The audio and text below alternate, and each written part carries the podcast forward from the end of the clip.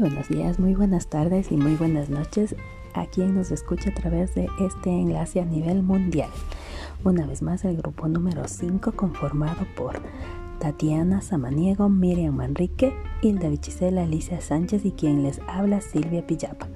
Vamos a explicar en este tiempo el liderazgo de equipos de trabajo autodirigidos y habilidades interpersonales. Bienvenidos.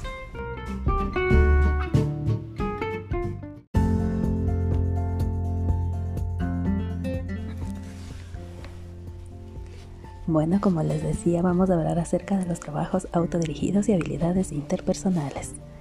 En los últimos 10 años, la variación de factores estratégicos, económicos, técnicos y sociales han cambiado considerablemente la perspectiva de las empresas, respaldando en todos los ámbitos el diseño, rediseño de organizaciones estructuradas alrededor de equipos interpersonales dependientes, cuya operación se basa en la expectativa de que los empleados de todas las áreas de trabajo son más eficientes y más eficaces al desempeñar cualquier actividad en equipo que aquellas personas o empleados que laboran aislados, por cuanto el equipo de trabajo debe de estar centrado e integrado por personas que compartan conocimientos, habilidades y experiencias complementarias, alineados a un propósito común. Mantilla y Garcés 2010.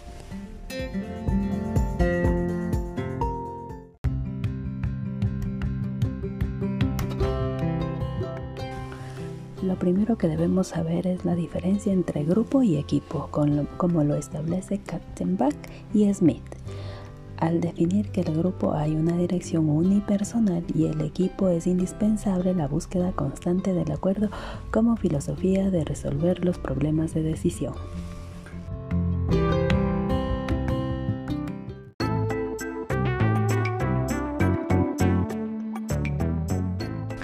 Continuando con lo expuesto, se puede afirmar que el trabajo en equipo representa para las organizaciones una manera de dar respuesta a las exigencias externas como mayor productividad, competitividad y actualización tecnológica e internas, lograr un trabajo autónomo y alineado, proactivo y productivo, participando en procesos y centrado en resultados.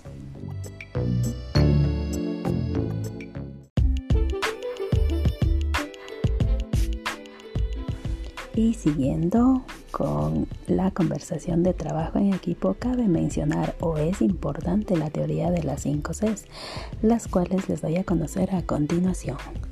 Complementariedad. Cada integrante del equipo se apoya en varias competencias, conocimientos, habilidades o destrezas importantes para lograr un objetivo individual en común. Coordinación. El equipo de trabajo con su representante al frente coordinan en función de la tarea a desarrollar. Este deberá ejercer en forma organizada para cumplir las expectativas y las tareas del equipo. Comunicación. El trabajo en conjunto demanda una comunicación afectiva y asertiva entre los integrantes para poder coordinar las diferentes actividades individuales. Compromiso. Cada uno de los integrantes debe estar dispuesto a caminar en equipo, cumpliendo un solo objetivo y colaborando con el resto. Confianza. Es necesario que cada participante del equipo mantenga la seguridad en cada compañero y por ende anteponer el éxito de todo el equipo al propio triunfo personal.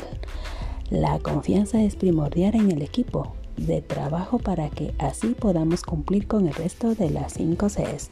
Muchas gracias por haber asistido a nuestro eh, enlace.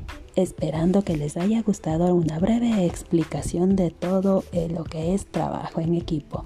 Muchas gracias.